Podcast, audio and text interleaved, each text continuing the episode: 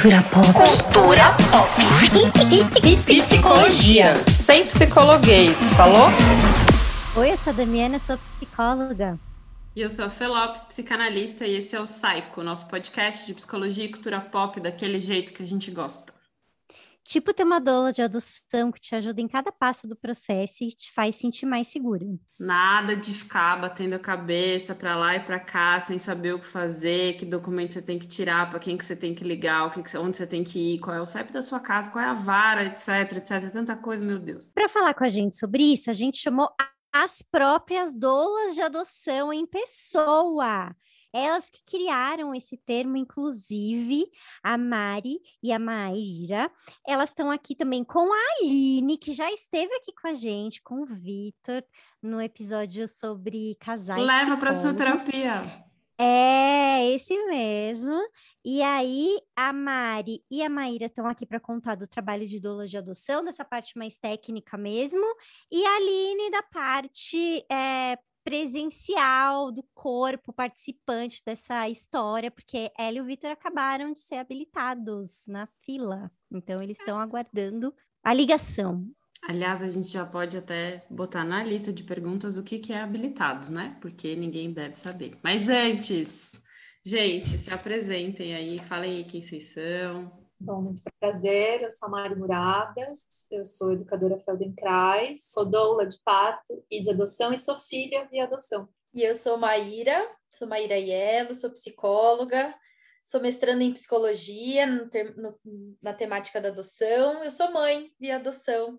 E junto com a Mari, nós idealizamos o Instituto Doula de Adoção, como a Dami já contou, e a gente está muito feliz de estar aqui. Olá, eu sou a Aline, eu sou psicóloga também, eu também sou doula de parto e eu serei mãe para adoção, sou pretendente habilitada agora, isso é, isso é novo, estou me acostumando ainda com esse, com esse novo lugar.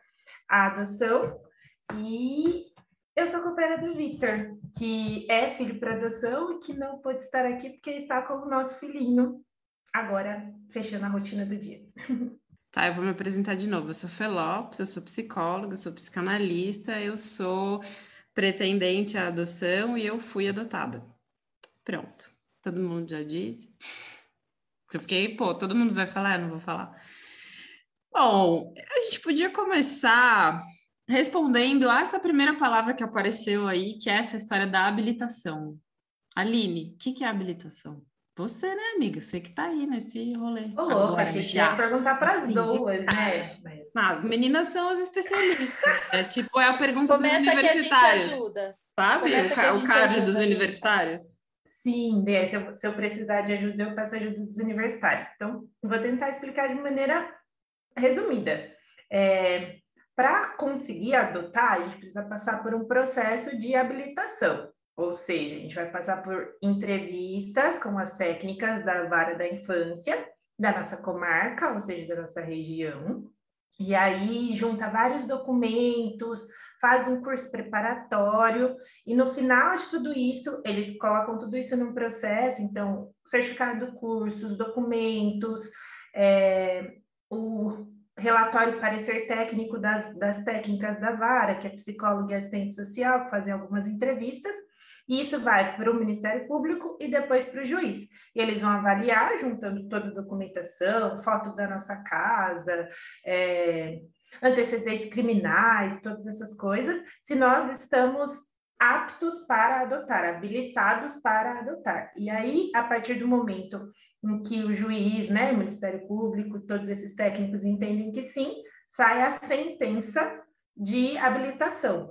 Antes disso, a gente não está nem na fila de adoção, mas depois acho que vale explicar como é que funciona essa fila. Então, no nosso caso, por exemplo, a gente mandou e-mail, nosso primeiro contato com a Vara da Infância de Campinas, dizendo que a gente gostaria de adotar, foi em setembro do ano passado. A nossa habilitação saiu agora, setembro desse ano. Então, a gente passou um ano nesse processo de, de habilitação, esperamos curso, aí vai, faz consulta médica, seja atestado clínico, atestado psicológico, passa por entrevista, junta tudo isso, espera, acompanha loucamente o estágio, se o processo está andando ou não, enfim. E aí, um ano depois, saiu a nossa habilitação, E agora nós estamos oficialmente na fila. É isso, mas as meninas podem explicar de uma maneira mais técnica, eu diria. Acho que lembrando que a fila ela não é uma fila, né? Não é uma fila indiana, né?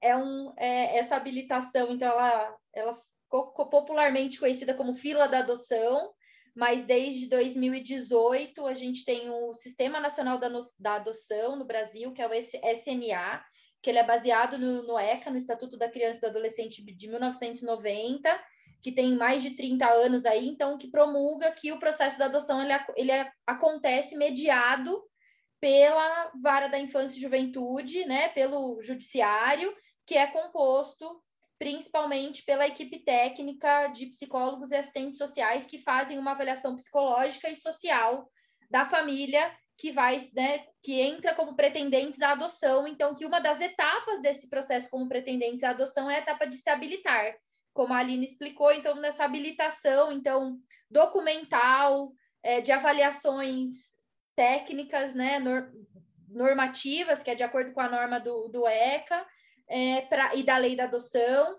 para essa família, então, estar apta para se cadastrar no Sistema Nacional da Adoção. Uma vez, então, essa família é, habilitada, ela entra no Sistema Nacional da Adoção e ela então fica num, num banco né, de dados onde é feito o match baseado na, no perfil das crianças disponíveis e aptas para adoção, em busca das famílias que né, se habilitam com características, condições lá que são é, desenvolvidas nesse, nessa avaliação psicológica e social do que a família dá conta, do que a família deseja, do que a família idealiza, e aí, né, várias questões embrenhadas e atravessamentos nesse processo. Mas é importante dizer, então, que não é uma fila indiana, né? E que essa fila, ela, a, a, na verdade, esse cadastro é baseado na data de habilitação. Então, por exemplo, a Aline, a data de habilitação dela de setembro de 2021 é a data, então, que ela está cadastrada, que a família, né, está cadastrada no Sistema Nacional da Adoção. Então, esse processo ele acontece dessa forma. Então, não é assim quem vai ser chamado primeiro, quem entrou mais antigo. Isso depende muito de todos esses fatores do perfil da família e do perfil que, de crianças e adolescentes que essa família indica que ela está aberta para adotar. Então, esse atravessamento, esse cruzamento de todos esses, todas essas informações, algo bastante complexo, né? Porque quando a gente pensa em fila, né, gente, parece que é uma coisa muito simples. Então tá, quem chegou primeiro leva, assim, né? E não é assim que funciona, né? E eu acho que isso já ajuda a gente a desmistificar um pouco do processo da adoção, que é um dos cernes do nosso trabalho como doula de adoção, né? Trazer clareza e fazer essa curadoria de informações sobre o que, que significa o processo da adoção baseado na adoção moderna, da adoção baseada no ECA, da adoção alinhada com o processo da adoção e da adoção que tem todos esses atores envolvidos do, do ordenamento jurídico, né? E, e com esse foco nas crianças, do que, que as crianças precisam e quais são as famílias habilitadas que melhor atendem às necessidades dessas crianças e adolescentes. Quando vocês falam adoção moderna, é moderna desde quando? Isso. Vocês têm esse, esse desde dado? o ECA. Desde, o ECA. ECA. Tá. É, porque tem uma adoção, a gente é, tem alguns termos, alguns autores que vão falar da adoção pré-ECA, né? Que é, que é uma adoção é, que, que não está baseada, então, nessa, nessa mediação jurídica, que não é feita a partir de uma avaliação psicossocial, né? Que não é feita a partir, inclusive, de uma habilitação, né? Que é a adoção brasileira. Né, esse termo juridicamente na adoção brasileira também tem compreensões diferentes e a gente também não gosta de falar porque senão a gente também coloca, a gente taxa que a adoção Brasil, a Brasil né? E aí a gente prefere dizer Olha. que é uma adoção pré-ECA, né? Que são adoções feitas em moldes antes desse ordenamento jurídico do ECA, né? Baseado em, no Código Civil, que é bem antigo, mas então a gente fala que a partir de 1990 é uma adoção moderna, baseada no que o ECA promulga em relação aos direitos da criança e do adolescente de conviver em família e de ter os seus direitos e necessidades respeitados, né? E aí tem todo o processo também em relação à família biológica, né? A família extensa dessa criança, desse adolescente, os prazos que envolvem essa burocracia e esse processo extremamente necessário para né, para proteção das crianças, né? E aí, quando a gente fala adoção moderna, é essa adoção, então, onde não vai aparecer uma criança na porta da sua casa, né? Onde uma criança não vai ser entregue sem identificação, não sem tem cestinha. se esse história não tem cestinha. É. Então, é, então não tem cestinha. A partir do momento que não tem cestinha, tem a garantia do direito das crianças de saber a sua história, né, de acessar o seu processo quando ela quiser, com acompanhamento jurídico e, né, e dos adultos que envolvem esse processo. Tem uma série de questões, né, Fê, assim, que é importante a gente falar, porque quando a primeira coisa quando a gente fala de adoção, né, Mari, é assim, ai, não vejo a hora de aparecer uma criança aqui na minha porta, né? E aí as pessoas ficam lá esperando, e a gente fala, se isso acontecer, tá errado né? E, é e não é que... é só no Brasil que infelizmente isso acontecia, em algumas regiões do Brasil ainda acontecem, né? Em outros países da América Latina também acontecem, né? Então tem todo um movimento nacional, internacional, na verdade, para garantir que leis, né, que leis sejam respeitadas e aconteçam é, para trabalhar com adoção, né? Em, pro, em prol das crianças. E é muito importante a gente ficar é, bem, bem confuso essa questão, né? Até você falou da questão da adoção brasileira, é que ficou muito visto como esse lugar dessa adoção ilegal, que era, na verdade, a sociedade de, trazendo uma garantia desses adultos terem acesso a filhos, né? Esses adultos terem direito a uma criança, a um bebê de preferência, e, e, na verdade, na adoção moderna, a gente está fazendo o oposto. A gente está garantindo o direito da criança em ter uma família, né? Então, é, é, o, o antigo e o moderno também é essa mudança que a gente tem que construir, que é uma mudança cultural de pensamentos que as pessoas têm que entender. Né? A gente não, na adoção, a gente não está né, arrumando filhos para casais inférteis, como era visto antigamente, e isso ficou popularizado para a ECA dessa forma. A minha adoção foi uma adoção brasileira legal, nesse lugar a alguém está sabendo de alguém que tem um bebê aqui e isso é resolvido rapidamente, em questões de dias, né? Uma certidão de nascimento era feita com a maior naturalidade do mundo. E pós-ECA isso, isso não acontece mais. Então a gente também tem que é, desromantizar um pouco, pra, né, culturalmente falando, porque as pessoas muitas vezes falam, ah, antigamente era tão mais fácil. Eu sempre falo, gente, mais fácil para quem?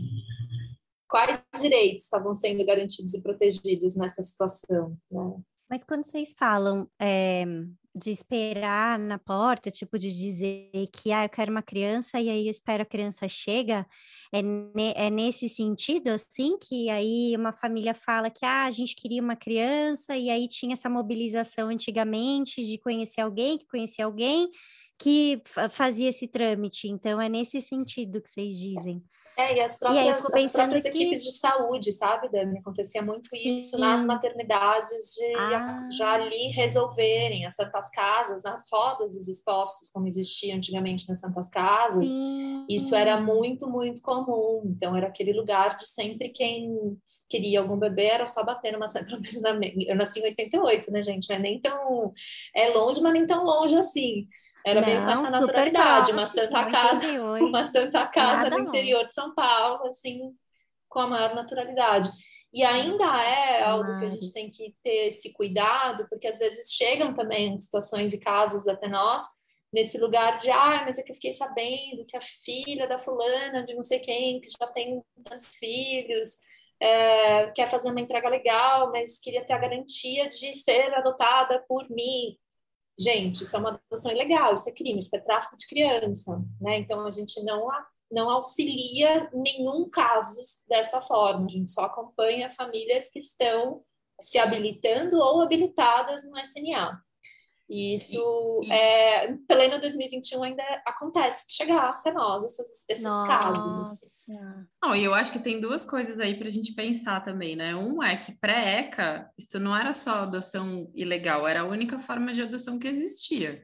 Né? Então, acho que o, a leitura da ilegalidade ela é uma leitura que a gente tem hoje como a gente tem do ECA, porque é, essa é uma leitura moderna em relação ao que se fazia 40 anos, eu tenho quase 40, há 50, 60, 70, sei lá, há tantos anos atrás, que era outro, uma outro, um outro raciocínio, inclusive, do Bem, que, que era infância, isso no caso né? De bebês, viu, Fê? Isso. isso no caso de bebês crianças, né, crianças, porque minha mãe também foi adotada e foi uma adoção legal, né? criança tem memória, juiz, do acolhimento. Então, é no caso de bebês, isso era visto com essa facilidade, só que também ficava aquele lugar, né? Se para bebês, para adotar um bebê recém-nascido era assim tão simples, quem adotava as crianças mais velhas? Ah, e você tinha também a figura do filho de criação, é. Se você for pensar nos, nas pessoas mais antigas, né, que pegavam as crianças maiores, você tinha essas figuras que hoje em dia caíram muito, sobretudo numa certa classe social, porque eu acho que isso também tem um recorte, né? Porque a gente fala dessa entrega, é, como algo que ainda acontece em alguns lugares do país, mas acontece aqui, né, no, na favela do Jaqueline, esse PAC aqui do lado. Acontece não só na favela, mas enfim, ainda acontece menos, porque você tem muito mais gente olhando para isso. E eu acho que a gente também tem uma coisa que eu acho que vale a pena a gente pensar aqui juntas, que é, você tem uma, uma, um, uma um, sei lá, o cinema, a literatura, tudo que se fala de adoção, até hoje, você tem pouquíssimas coisas que vão tratar da adoção dentro desse contexto do processo, né? Sempre é desta ideia, deste encontro, do bebê que está na cestinha na porta da sua casa, quase bíblico, né? Se a gente for pensar. É, e acho que Além disso, a gente também tem uma experiência de ver muito mais coisas falando sobre adoção. Aí eu estou falando de cultura mesmo, cultura pop, assim, é, vindas dos Estados Unidos, que é uma experiência de adotar muito diferente do que, que é aqui, porque nos Estados Unidos, na, a Juno decide para quem ela vai dar o bebê dela. A Juno gestante vai lá e decide que ela quer dar o bebê para aquela família. Aquilo faz parte daquela cultura. O, o Randall os pais do Randall estão no hospital e decidem que vão ficar com aquele bebê lá no This. O Randall vai no foster care e decide que vai levar aquela menina para casa dele. Então tem uma experiência que é muito diferente do que, do que a gente vê aqui. O que a gente, e aqui a gente vê muito pouco falar disso né, em cultura de massa, assim, né? Eu achei interessante uma coisa que você trouxe, né, Fê? Pensando nisso, eu fiquei é, não sabia, né, desse novo termo de não se usar mais a brasileira, fez muito sentido, porque eu acho que traz um estigma, né, para a coisa, e dessa, dessa terminologia de pré-ECA e moderno. E aí eu fiquei pensando nisso, assim, né, faz sentido, igual a gente está aqui, é, a Fê, que, que foi adotada, a Mari foi adotada, o meu companheiro é adotado, e o Vitor também foi uma adoção pré-ECA. O Vitor, na verdade, nasceu 90 ali, né? Ele nasceu junto com a ECA, mas a adoção dele foi pré-ECA. E aí, quando a gente olha para esse passado, para mim faz sentido, mas eu tô aqui, né? É, eu não falei na minha apresentação, a, Fê acho que já sabe, mas eu trabalhei os últimos 10 anos da minha vida na assistência social. Então, tem uma psicóloga social aqui que grita em mim, né? Eu saí da assistência há um ano, no meio do ano passado. Pandemia, tinha um bebê, enfim. E aí, é, eu tô aqui pensando nisso, né? Eu participei de um, de um evento da Defensoria Pública do Estado, inclusive, que a gente discutia o direito de ter e ser mãe. Então, assim, quem tem o direito de ter mãe, quem tem o direito de ser mãe. Então, quando a gente fala disso, de entrega protegida, de adoção pré, eu tô aqui pensando, pô, faz sentido a gente usar esse termo quando eu penso na história do Victor, que é um cara que tem 31 anos. Mas esse negócio está acontecendo agora. E aí, como é que a gente comunica isso com quem está agora. Quais são os termos que a gente usa para falar das adoções que não acontecem via SNA e a gente não quer usar a brasileira, mas que elas estão acontecendo aí fora da curva agora, e elas estão acontecendo como a Fê falou, né?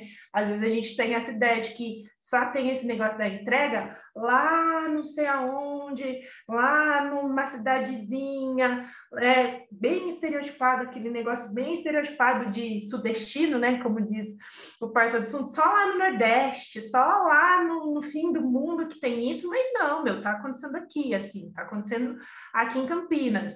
Eu fiz a minha especialização num hospital que é referência de atendimento à saúde da mulher aqui, e a gente tinha a entrega protegida no hospital. Mas como que isso acontece? Por que, que a gente tinha mulher que saía fugindo do hospital, que não entendia que isso é uma coisa que ela pode fazer sem que ela precise fugir do hospital na madrugada e sair sem ter feito nenhum cuidado, com menos de, sei lá, 10 horas de parida, uma mulher que fugia tipo, do hospital da Unicamp, e aí, sabe? Então, eu fico muito com isso, assim, o quanto todas essas ideias fazem com que as pessoas leiam a adoção do jeito que é lido aqui no país, né? Então, tem isso, assim.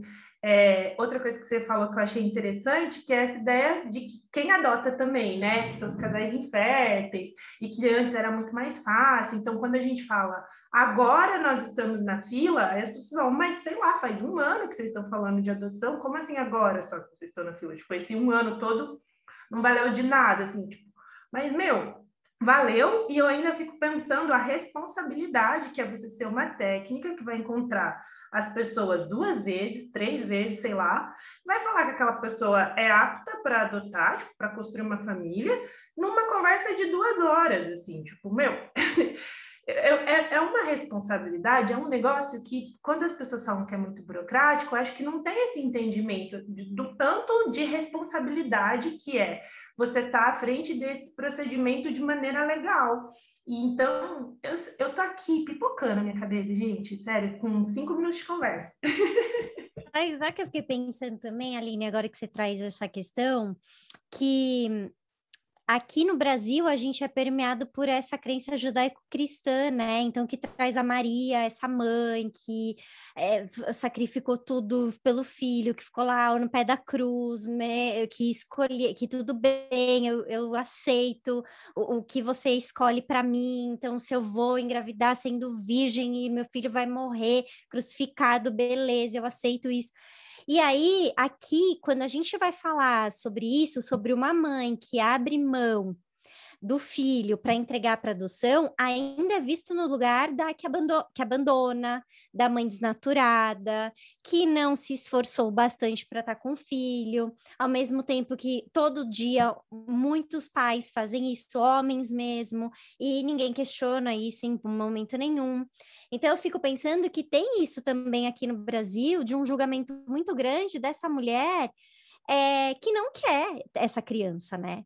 Porque as pessoas ficam muito mobilizadas no sentido de não, a gente te ajuda, não, você vai ver, vai ser ótimo, vai ser maravilhoso.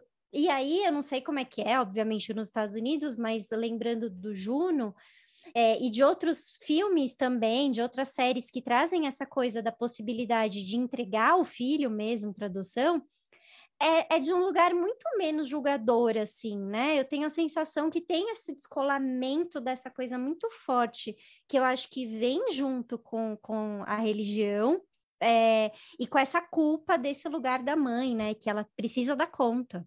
Dani, é um pouco muito a ver com essa questão né, judaico-cristã daqui, essa relação, como a, como a genitora não é vista, né, ela é invisível, eu sempre falo, esse é, essa é uma dos meus grandes questionamentos na minha pesquisa sempre, assim, quantas mães de adoção, quantos filhos de adoção a gente conhece, quantas genitoras a gente já conheceu, que contou, que entregou para adoção de uma forma clara e respeitosa.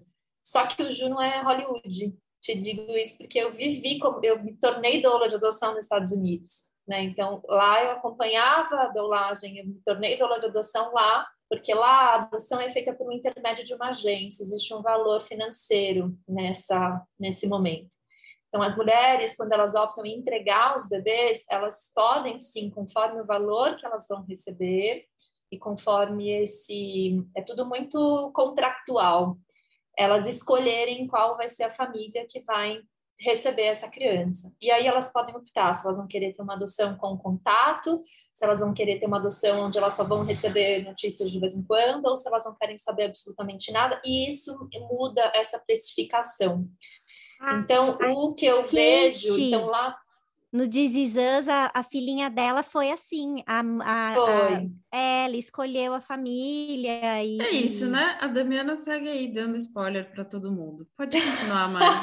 Ai, Fê!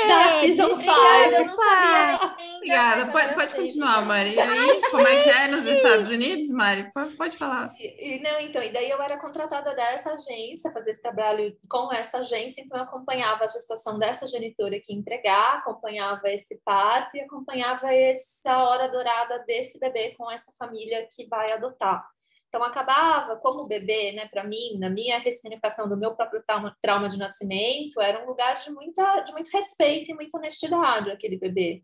Então você tinha um momento de despedida daquele bebê, não existia isso que a, que a Aline contou, né, da pessoa que precisa sair fugir da corrida achando que está cometendo um crime. Só que a gente romantiza um pouco essa ideia. Então, quando, né, até, até assim, perguntam muito para gente, né, como que surgiu o doula de adoção? Eu dei uma entrevista contando essa minha experiência como doula de adoção lá na Califórnia. A Maíra estava em processo de habilitação e ela me procurou e eu fugi dela alucinadamente, porque eu tinha verdadeiro pavor da gente achar que dá para importar esse modelo de adoção direta aqui para o Brasil, porque a gente não pode esquecer o momento socioeconômico que a gente vive. Quem serão essas mulheres que vão ser utilizadas, né, como reprodução de filhos? E lá existe esse valor financeiro, né? Então, quando a gente acha que é, não é, ah, é um altruísmo, é um ato de amor, gente, não é um altruísmo, não é um ato de amor. Pode ser em alguma camada, mas são pessoas que estão passando por uma vulnerabilidade social ao ponto de falar, bom, dá para se eu engravidar eu consigo um valor aqui agregado nisso, sabe? Então a gente romantiza, não é uma boa romantização disso. no Little um Fires. Antes. Posso, posso. No, no Little Fires Everywhere, não sei quem já viu, tem, tem essa questão da, da, do, do lance financeiro, né? Ela vai optar por gestar porque está precisando, porque quer fazer uma faculdade, alguma coisa assim. Isso fica bem mais claro. Juno é muito romântico, é um, um, um filme pró-vida, inclusive. Teria várias questões para falar sobre Juno.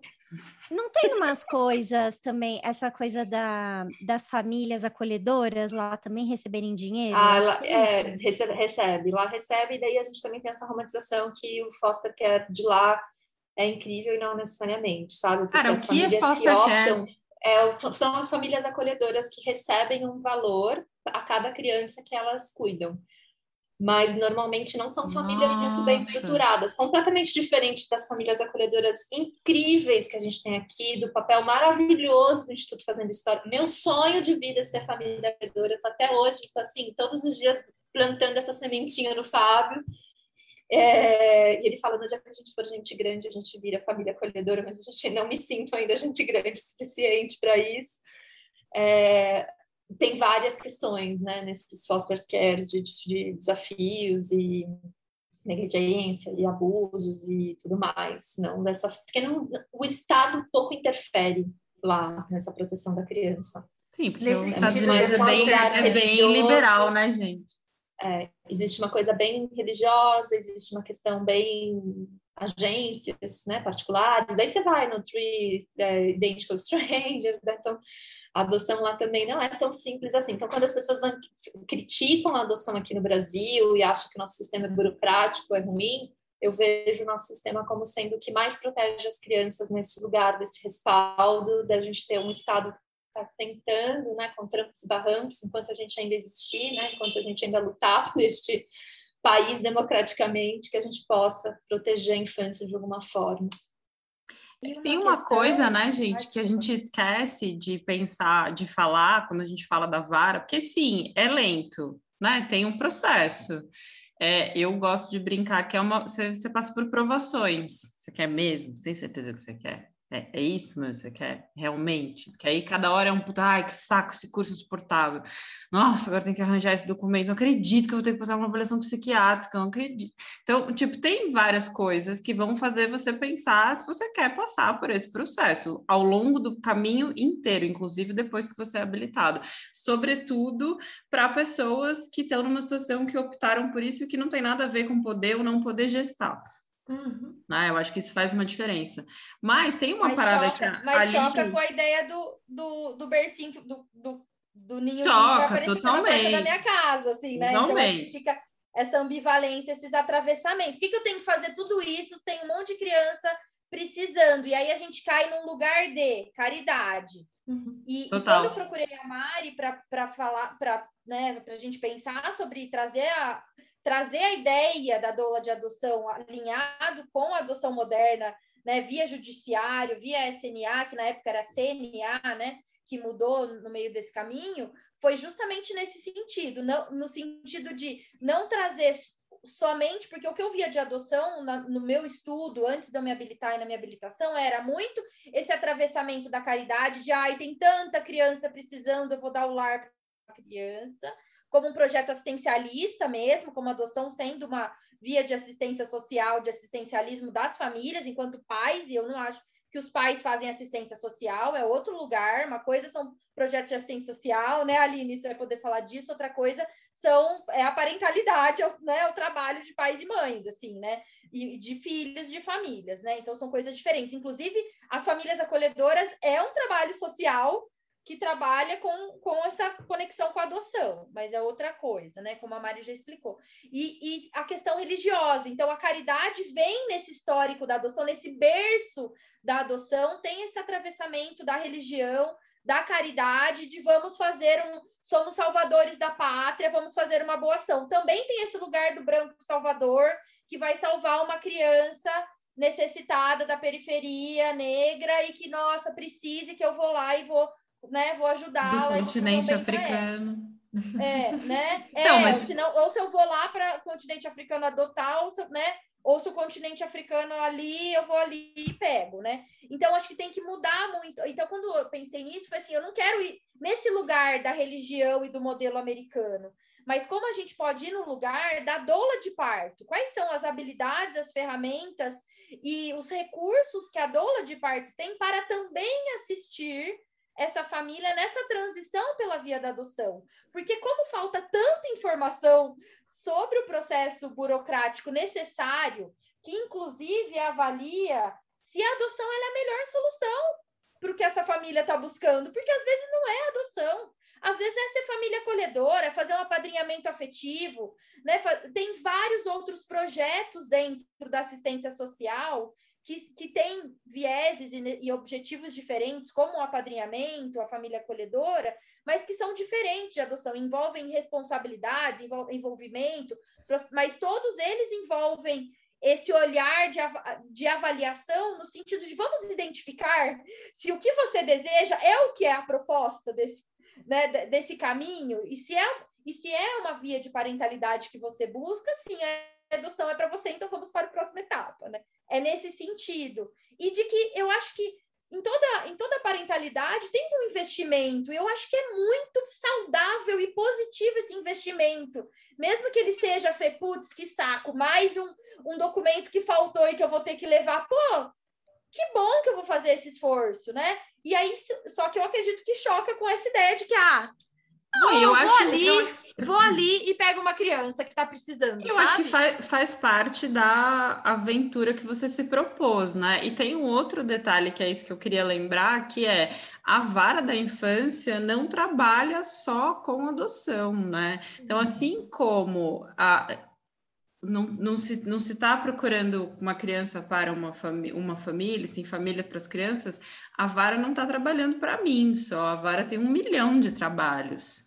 A vara tra... E a gente tem uma vara com problemas, a gente tem dificuldades, a gente tem técnicos com formações que são boas, porém temos vírgulas, porque também são atravessados por essa uhum. ideia da caridade, porque também não tem leitura racial, porque também, também a gente podia falar poucos, um milhão de coisas né, aqui. A gente tem poucos. E estamos aqui no Sudeste, nessa região em que ainda tem mais coisas do que quando a gente vai lá para outras regiões. Eu acabei de fazer um movimento sudestino do Porta dos Fundos, é isso. O preconceito é assim, você percebe que você fez, você pede desculpa, é uma merda.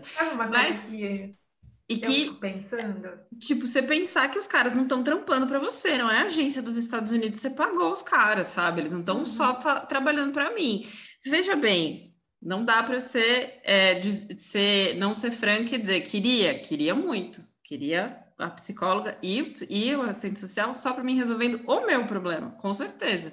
Esta é a realidade que a gente tem. Não é. É a melhor saída? Não, também não, mas eu não vou ser hipócrita de dizer que eu não gostaria que fosse mais fácil. Acho que, acho que também, senão a gente cai numa ideia de que tá tudo bem você ficar seis anos numa fila, você ficar oito anos, dependendo do perfil, e a gente pode debater sobre os perfis, por que, que as pessoas querem tais perfis, tarará. mas acho que tem o lado que também tem a família, tem a criança, mas também tem a família né? Porque o que eu vejo hoje de discussão, muitas vezes, é a discussão sempre pensando só na criança, mas também tem uma família que também está ali nessa ansiedade, ou que também está, sei lá, vivendo esse processo e que vive esse processo diferente das crianças que estão abrigadas e que estão vivendo uma série de coisas, muitas vezes sozinha. né, que está ali, ou no máximo tem um grupo de apoio, que às vezes tem uma pegada caridosa, que também vai te falar, então abre seu perfil, aceite, acolha os filhos de Deus, sei lá, essas pegadas assim que a gente tem questões, mas enfim. O complexo também a gente tem que levar, né? A Aline comentou né, o trabalho que a Jana faz maravilhoso do direito de ter e ser mãe, e aí a gente tem que levar em consideração que o processo de instituição do poder familiar no Brasil é um tempo muito curto. Como que em 18 meses a gente espera que uma família se reestruture? Né, então, é, um, é uma questão ainda muito estrutural de um sistema todo. Então, quando as pessoas falam o processo de adoção é lento, eu sempre pergunto: é lento para quem? Né? Porque para a família que perdeu o direito à convivência da sua, da sua criança, né, ou não, por todas, todas as questões estruturais que a gente vive, 18 meses não é nada.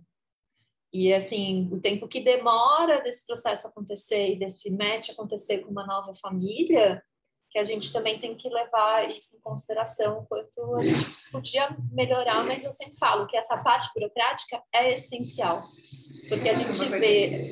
Desculpa, Mari.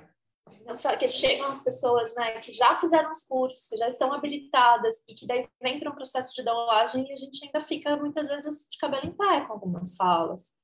Então, as pessoas não estão elaborando o que é ser pai e mãe e o que é adoção. Então, eu falo assim, é difícil nesse lugar, você se propõe a adotar e você não tem a menor, né, menor letramento racial, menor consciência social do país que a gente vive e e aí a gente entra nesse lugar, volta para esse ponto lá de trás, que é essa questão das pessoas ainda acharem que a adoção é caridade e não via de parentalidade.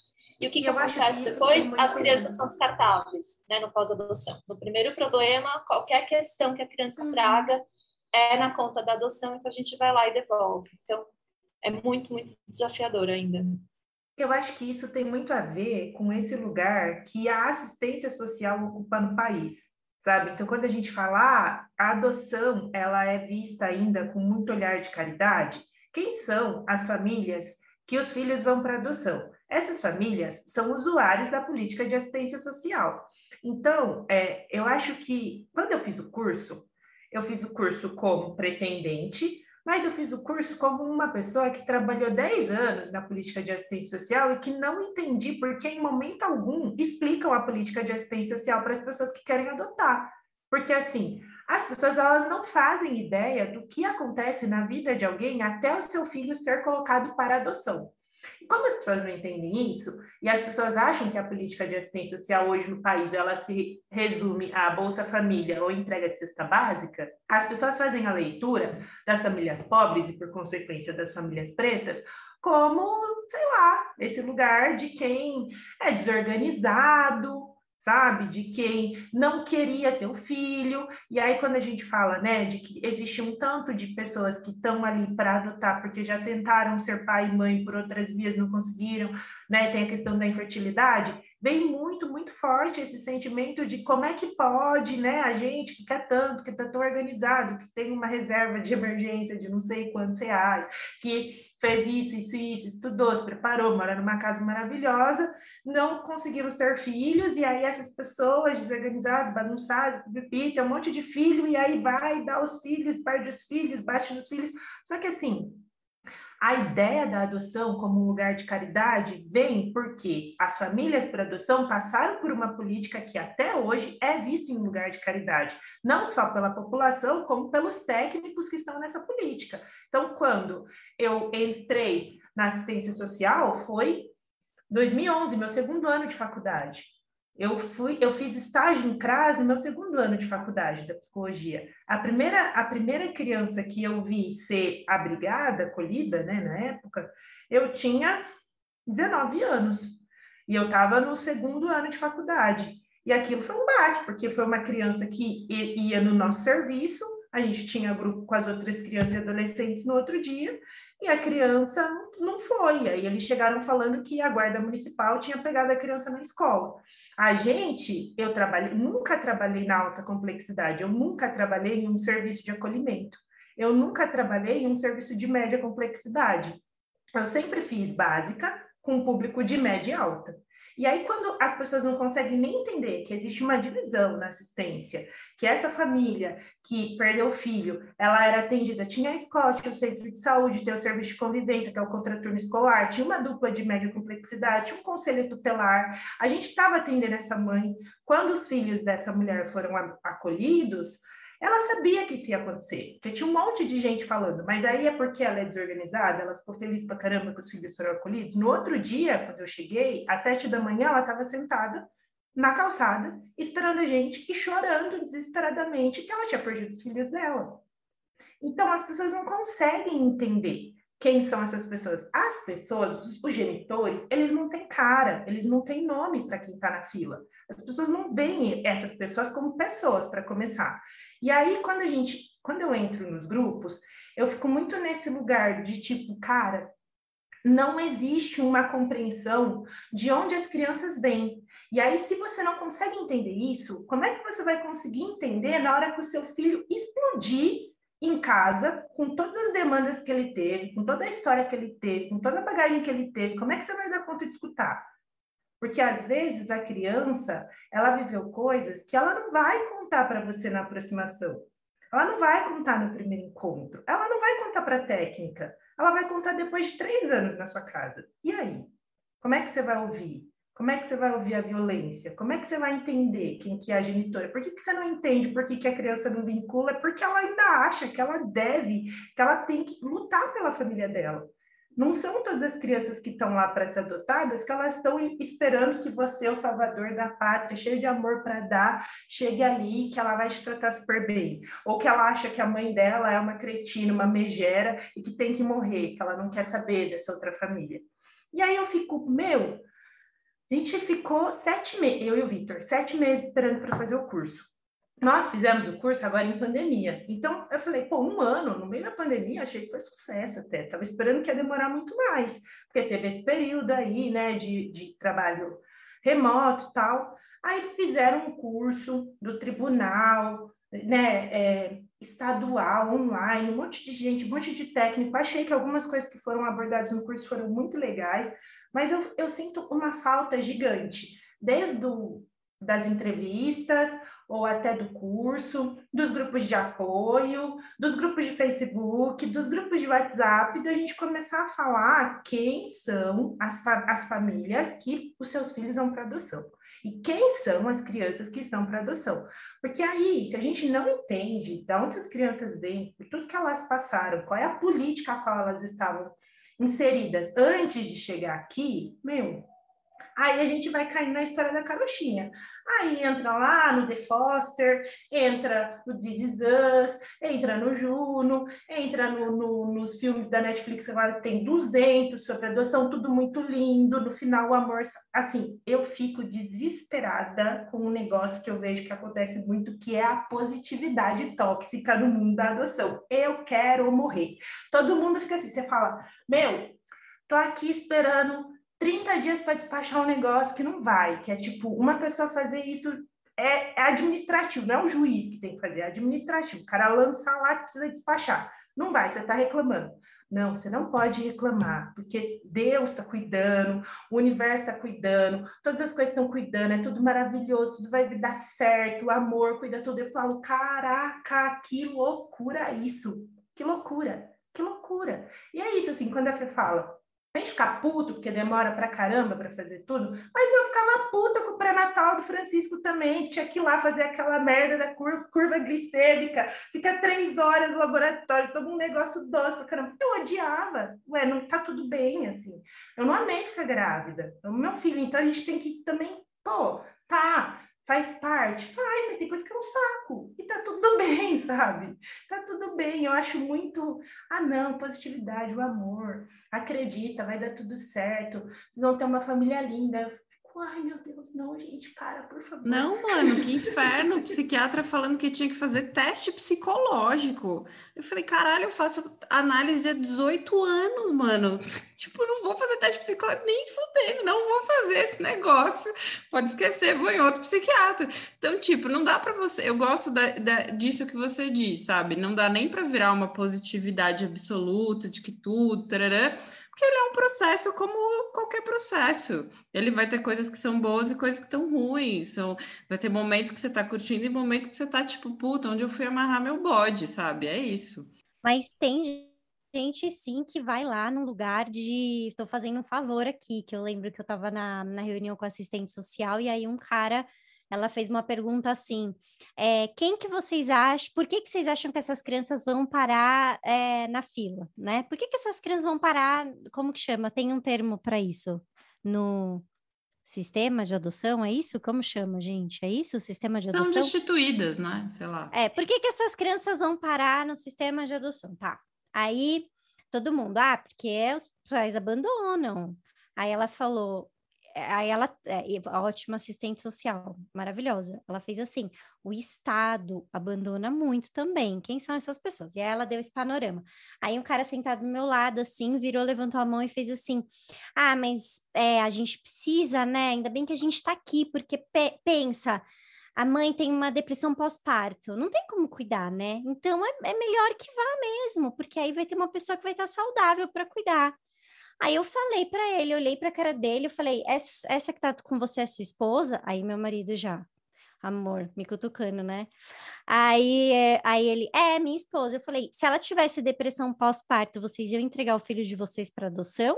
Aí a assistente social falou assim: exatamente, era essa pergunta que eu ia fazer. Vocês percebem como não é todo mundo que pode ter depressão pós-parto, não é todo mundo que pode ter uma questão é, de financeira. Então, isso é muito importante quando vocês forem adotar uma criança, que não é que vocês estão fazendo um favor, ah, ainda bem que a gente existe, não. É, a gente tem tantas crianças na, na, no processo de adoção porque o Estado deixa muito a desejar no cuidado dessas pessoas, assim. Eu, mas eu achei incrível. Eu fico achando que tem uma coisa, até surfando nos grupos de Facebook, assim, né? Eu e a Lilian, a gente já se encontrou em alguns posts. É, eu fico achando que tem uma coisa de que você precisa quase que fazer uma um recalque assim do que, que é essa realidade, quem são os genitores, por que, que essas crianças estão é, nos abrigos, é, para você poder lidar com o fato de que você vai adotar, né? É, é, sabe assim, a sensação que eu tenho é quase como se fosse um conteúdo que você finge que você não vê, na grande maioria dos casos, e óbvio que os cursos e o judiciário, nesse ponto, as varas não nos ajudam, né? Porque também não, não é, isso que você viveu, Dami, acho que é muito mais raro do que a experiência de ter uma coisa mais genérica, assim, que não fale sobre essas pessoas ou a realidade social que a gente tem e por que, que as crianças são abrigadas e tal porque o que a gente escuta é quase como se a gente estivesse fazendo um encontro. É... Não é caridoso mais, boa parte do discurso, mas é como se sempre aquela família tivesse um problema, aquelas pessoas tivessem um problema, que não puderam ficar com as crianças. Acho que já tem uma leitura de algumas pessoas nesses grupos que a gente participa, de que não, tudo bem, os genitores, né, isso e tal, mas é sem uma contextualização de que talvez aquelas pessoas quisessem ficar com essas crianças. Acho que tem uma ideia muito forte de que elas não queriam, ainda que a gente diga do não podiam, esse do não queriam ainda é muito dentro do quase que como eu, eu saber que ela não queria me permite poder querer. Porque eu não vou suportar pensar que esta pessoa queria e ela não pôde. E aí, puta, como é que eu estou ocupando esse lugar? O Fê, tem uma pesquisadora americana que fala bastante, que é a Sherry Eldridge, que ela foi adotada e ela traz muitas pesquisas relacionadas a esse lugar da gente ter essa dificuldade, primeiro, de entender que a criança tá, viveu e experienciou muitas perdas e muitos lutos nessa ruptura. E é quase como se a gente não conseguisse, no topo do nosso privilégio, imaginar o que, que essa criança passou, o que foi esse desafio, o que foi essa violência, o que foi esse estigma do abandono, o que foi essa ruptura de ter sido tirada, né? A gente é, é, é a família que é desinstituída, né? Nunca a criança.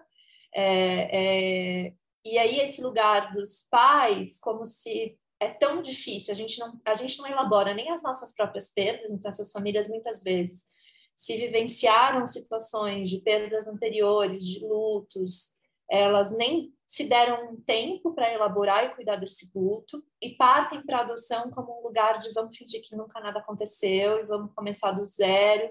E é quase como se a gente eh, fosse um, um é uma dificuldade tão grande de se conectar com a história de origem da criança que é melhor a gente que é bem esse paralelo, é melhor eu entender que essa pessoa não queria e eu quero muito. E o fato de eu querer muito supre as nossas duas necessidades e a gente consegue começar e fugir daqui, começar daqui, fugir, começar um novo, né, uma nova história, é o nosso encontro e agora vai ser tudo lindo e maravilhoso.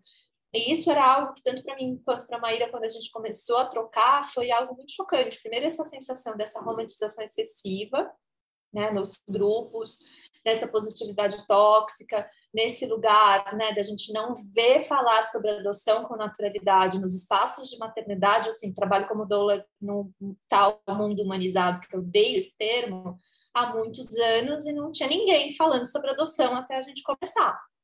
Né? Então, era aquele lugar, quando eu contava que eu tinha sido adotada, todo mundo me olhava com, com cara de pena, né? De, putz, coitada, nossa, oh, ai, que sorte, né? Você foi adotada logo, como se...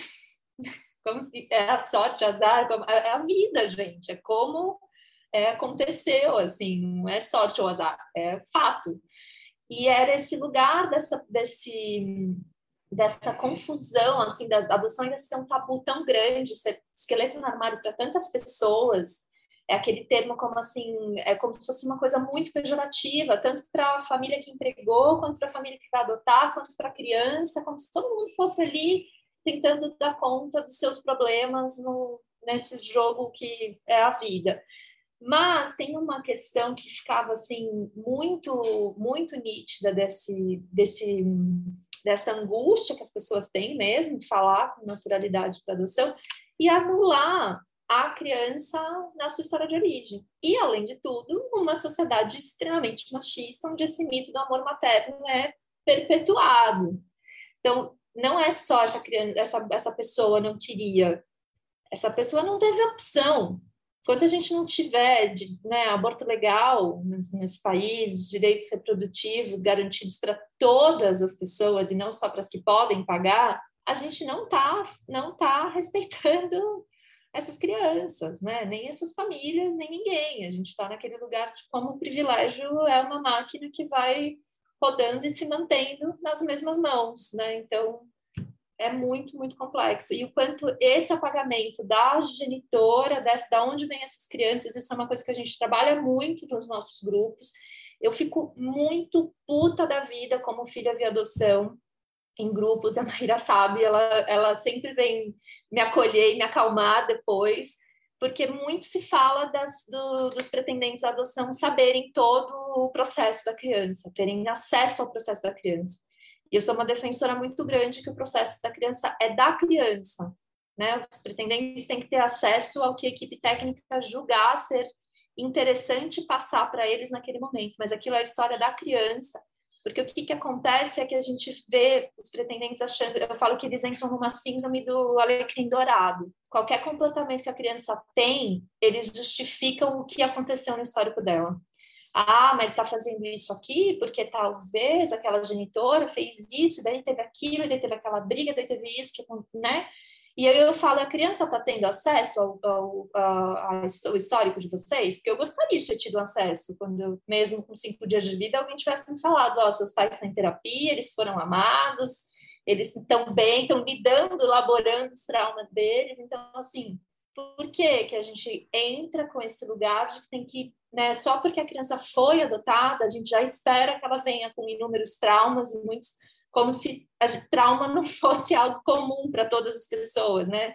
Que abrir o olho e estar tá vivo já tem uma possibilidade não. de um novo trauma. Então, entra um estigma, assim, vem num lugar muito, muito, muito ruim e que não, não, não preserva uma conexão, não preserva um respeito, nem a história da criança e muito menos a criança como indivíduo, né? Deixa eu perguntar uma coisa para vocês. Na preparação, assim, no curso, né, as alunas de vocês, quando as pessoas decidem ser doulas para adoção, eu estou aqui fazendo um paralelo com o que aconteceu, por exemplo, na minha formação de doula. Então, sei lá, tinha umas 25 pessoas, não sei. De tudo que é canto do país na minha turma, e aí as pessoas veem, né, nesse lugar que a gente está aqui discutindo, do quanto existe uma falha de entendimento de políticas públicas em geral, porque a gente está falando aqui de assistência, mas também a gente está falando de política de saúde, garantia de saúde reprodutiva da mulher, enfim, várias coisas. E os profissionais que trabalham com isso também têm essas, essas faltas, né, essas falhas na, na formação. Como que é isso, assim? Chega uma galera, do mesmo jeito que existe uma galera que quer adotar e que acha que isso é caridade, chega uma galera que quer ser dono produção, que também não tem contextualização é, social, política de nada, e que, porque é bonito, que também é mais bonito que adotar é ajudar quem quer adotar, assim. Rola isso, e aí como é que, como é que vocês trabalham com isso com as pessoas que querem eu, não sei se estou conseguindo explicar, mas tipo, tem uma galera que, quando você faz curso de doula, as pessoas, elas, sei lá, elas acham que elas querem ajudar as mãezinhas a trazer seres de luz para a vida e, e tem toda uma visão romantizada da coisa e elas vão contribuir para que se mantenha essa ideia muito errada de gestação, de parto, de direito da mulher. Como doula de adoção, isso acontece também? Como é que é isso? Como é que vocês abordam isso? Como é que vocês dão um choque de realidade na não galera Não acontece, jamais. Não, acho que ninguém chega para o um curso de doula de adoção. As pessoas que ah, chegam para o curso de doula de adoção, elas, elas já chegam politizadas. Elas nem chegam para elaborar. A... Não, tô brincando, tô fazendo uma ironia. Eu tô pensando que a, a, a vivência que eu já tenho. Já sofreu com isso. A vivência que eu tenho, eu sou, eu sou uma das professoras do curso das meninas, eu também sou professora num curso de doulas de parto. Então, a, a vivência que eu tenho é muito semelhante, assim, de ter gente que vem, ou porque viveu uma experiência de parto incrível e quer agora que todo mundo vive, ou porque não perdeu o parto, não quer. E aí vem na, na, adoção, às vezes, a mesma coisa, tipo, ah, eu adotei, ou eu quero adotar, ou. É... Mano, eu acho bonito, né? Acho bonito. Acho eu caridade. acho que lugar do, né, do desejo ao apoio emocional ao outro já é uma ideia de uma elaboração de uma pessoa que tem um desejo, já tem um cerne de empatia ali, que isso é algo muito importante da, do ser doula, né? O que a gente percebeu e a gente fez de uma forma que era inevitável desde a, desde, to, desde a primeira turma, né? A gente não mudou tanto assim o, o cronograma, era a gente ter, né, a, ter, as, ter a fé, ter outras pessoas falando sobre branquitude e negritude, falando sobre racismo, falando, a gente tem essa aula do direito de ter e ser mãe na, na formação, então, é a gente conseguir olhar para todo esse espectro, porque a doula de adoção, assim como ela vai acolher as famílias que estão nesse desejo, né, pretendentes à adoção, ou já adotaram, ou filhos que foram adotados, ela também pode, pode acolher genitoras que estão desejando fazer uma entrega né, ilegal. E isso é um papel nosso importante da gente trazer, e a gente fez de uma forma, Lili, que é não é tão simples assim se certificar como doula. Não é só vir fazer o curso tem todo um processo de supervisão, estágio e uma entrega de um TCC. Então, essas pessoas precisam, muitas não concluem esse processo de certificação. E a gente está estruturando, isso está estruturado juridicamente de uma forma que essa pessoa não pode atuar como doula de adoção. Então, não é um curso livre, simples. É, então, até para as famílias que estão nos ouvindo, se estão sendo acompanhados por uma doula de adoção, para elas checarem lá no nosso site se essa pessoa está realmente certificada para atuar como dono de adoção. E a gente tem isso e uma parte muito positiva dessas últimas, a gente teve a quarta turma agora, da primeira turma para a quarta, nessa quarta turma a gente teve muitas alunas vindo da equipe técnica. Então, muitos profissionais da vara vêm fazer o curso. Então, isso para a gente tem sido uma enorme alegria de ver que também essa demanda e essa conscientização sobre, tá, vamos olhar sobre todo o guarda-chuva da adoção e vamos, né, vamos entender esse processo de uma forma mais potente mesmo, respeitosa com todos os envolvidos, também está chegando na equipe técnica. Isso é, eu acho bem, bem positivo para a gente parar e quebrar essa ideia também, né, conflituosa que algumas varas ainda podem ter em relação à adoção como caridade ou como um lugar só de assistência. Muito massa, muito massa. Acho que traz uma, uma segurança maior, né? Porque é isso, a gente entender que alguns trabalhos, ainda que você não esteja alocado em um órgão público, é político, é de política pública, as pessoas não, não, não entendem isso, né? Eu acho que rola muito isso quando a gente fala da humanização do parto, né? Então, desse lugar de doula de parto, e imaginei que era um caminho muito fácil, tentador, inclusive, de que acontecesse pensando em doula de adoção. Então, precisa ser político, né? Não tem como não ser. Dicas e cartas dos ouvintes. Amamos muito. Ai, adoramos. Muito bom. Obrigada, gente. Queria ouvir dicas de vocês. A gente ficaria aqui horas, mas a gente quer dicas, dicas, já que todos esses filmes que a gente falou aqui, eles não são boas dicas. Todos errados, eu tô Errou, mal. eu não sei, eu tô mal, não, tem, não sei nem o que dar de Não, dica. meu Zezé é uma baita dica. Como, como assim? Juno também, mas a gente né, entra nesse balaio. Mas Zezé é uma baita dica. Is Mas eu amei spoiler. Mas eu tenho outras Nossa dicas dar. proposta é esse lá, olhar Mar- crítico para as dicas, né? Eu acho que é olhar para esses, pra esses É. e, e entender o cenário. Não tá falando sobre o Brasil, Não tá cancelamos. sobre- Maravilhosa. so- não, não cancelamos. É super válido, mas com esse olhar crítico, assim, né? Tá, legal. Com as A questões gente tem que medo de cancelamento nesse escolhas. podcast. Não, sem, não, sem cancelamento, Imagina, assim. A gente sei. fala com a gente Constelação fala com familiar. minha Constelação familiar, a gente falou de astrologia. constelação familiar. O que é um, o que é falar de juro, não é mesmo? Dicas. Eu tenho uma dica que é, que é um jabá, o livro da Mari. Mari, faça a dica do seu livro, por favor. É verdade. Meu livro vem de, uma, de um momento de raiva. É uma dica que as pessoas às vezes falam: ai, que lindo, você escreveu um livro infantil sobre adoção. Eu falo, ele nasceu da minha raiva, do meu emputecimento, que em 2018 entrei numa livraria e fui procurar um livro de adoção para mim, para o meu filho, para poder indicar né, no, no curso. E eu fiquei chocada que os livros de adoção daquela livraria super hipster de São Paulo, eu chorei com a vendedora, porque cada livro que ela me trazia, eu abria e eu lia, e eu olhava para ela e falava assim, mas você acha que isso aqui é legal? E ela, ah, não, não, esse não. E vinha e pegava outro, e era um pior que o outro, assim. Inclusive um livro que é usado em escolas, que é um livro extremamente racista, visto como maternidade compulsória, racismo, e um livro que é lido como positivo na adoção.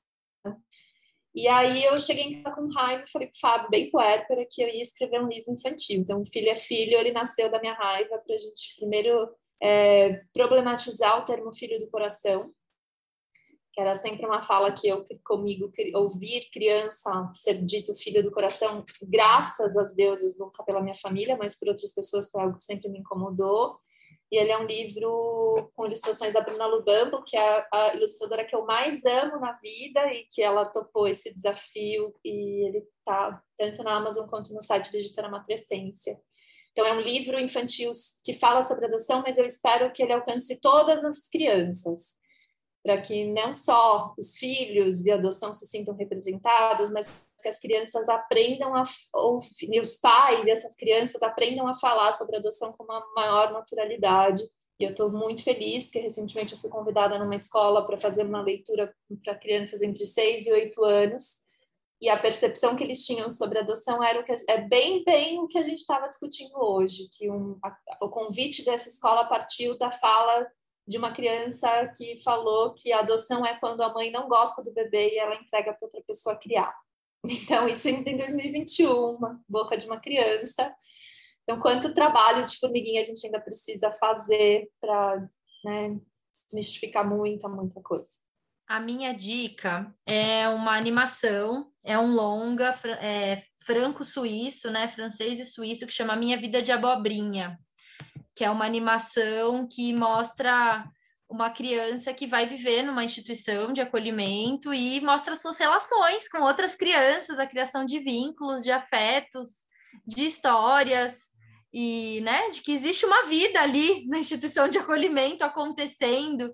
E eu acho que é super importante também a gente a gente falar sobre isso, falar sobre o que a criança e adolescente vive na sua história, né? É, e se ela chegar né, na família via adoção, se ela for adotada, e que ela tem uma história, né? Ela tem laços, afetos, vínculos. Então, essa é uma, animação muito linda, que eu recomendo. E é, posso dar mais uma dica, Dami e Fê? Posso dar mais uma? a gente tem uma comunidade dentro do Instituto que chama Fomos Adotados. É uma comunidade, então, que a gente traz a partir de histórias e perspectivas dos filhos que foram adotados. É, a gente traz esses causos. Então, a gente sempre narra, né? Tem convidados, a gente, às, vezes, às vezes a gente convida os próprios é, filhos, adultos que foram adotados para narrar suas histórias, seus causos, suas questões e a gente convida uma família ou um profissional para trazer o seu outro olhar, o seu, os seus comentários sobre isso, perspectivas teóricas, vivências. Então a gente faz essa essa, essa visão sistêmica né, de, de questões que estão permeando o mundo da adoção, que permeiam os encontros, que permeiam essa ideia de que então não são só os filhos que são adotados, os pais também são adotados, e todos eles decidem a partir desse encontro se, se formar, né? Eu acho que se formar nesse caminho, se, nesse processo de se tornar pai, mãe e filho juntos, né? Então a ideia do Fomos Adotados é trazer essa, essa. Oi, amor. É trazer essa perspectiva de da gente poder estar tá trocando essas histórias, tirar esse tabu de ai, não posso falar sobre, sobre as nossas, nossas questões, fica só no consultório terapêutico também, psicológico, né?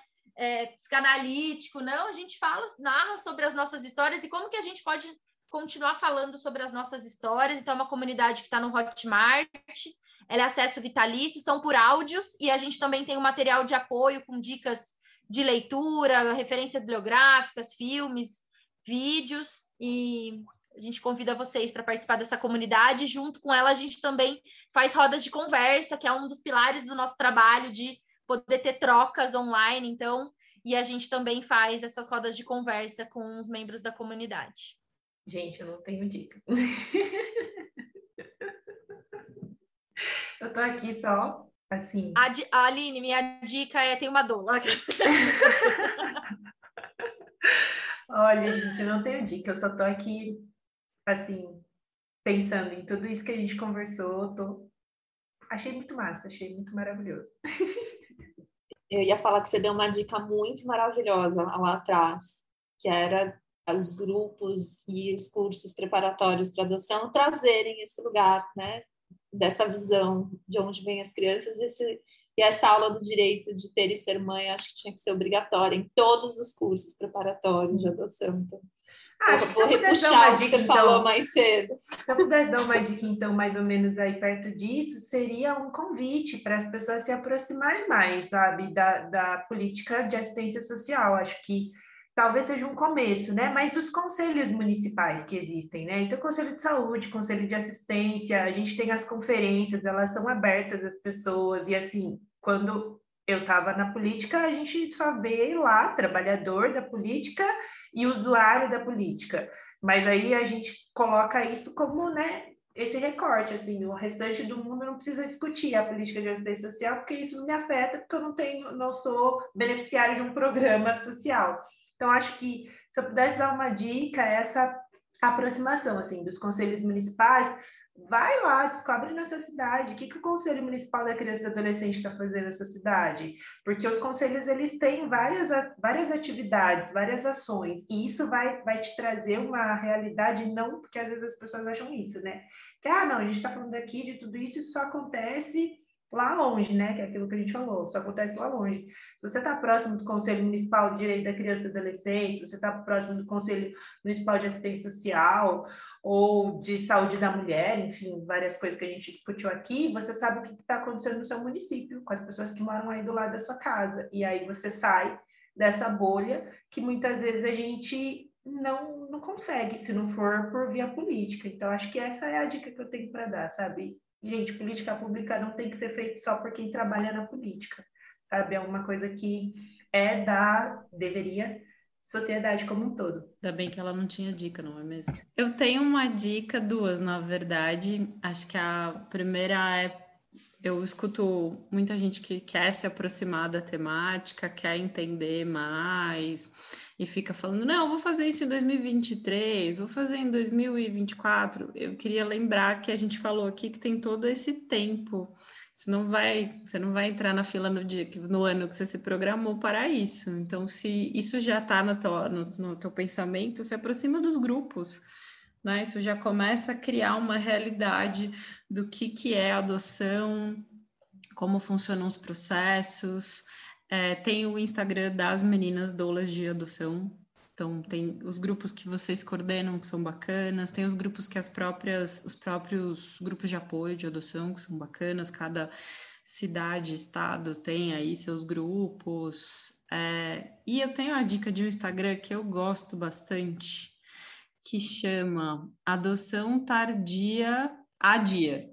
Eu fiquei com dificuldade de falar porque a ideia é que é para dizer adoção tardia dia a dia. Então, adoção tardia a dia. Que quem escreve é a Karina, que é a mãe, e a Sharon, que é a, filha. Então, elas fazem juntas e é muito legal, assim, ver a experiência delas e tal eu sempre acho muito legal os acho muito pouco, acho zero positividade tóxica a maneira como ela lida com essa história, como elas trazem e tal, acho muito realista, assim, sabe? E numa perspectiva de uma adoção tardia, que a gente sabe que é muito mais rara e tardia para valer, assim, tipo, acho que a Sharon tinha, sei lá, 15 anos, né? Nem sei. Quando ela chega, então ela chega bem grande e é muito bonito o encontro delas e tal. É isso. Essa é a minha dica para hoje.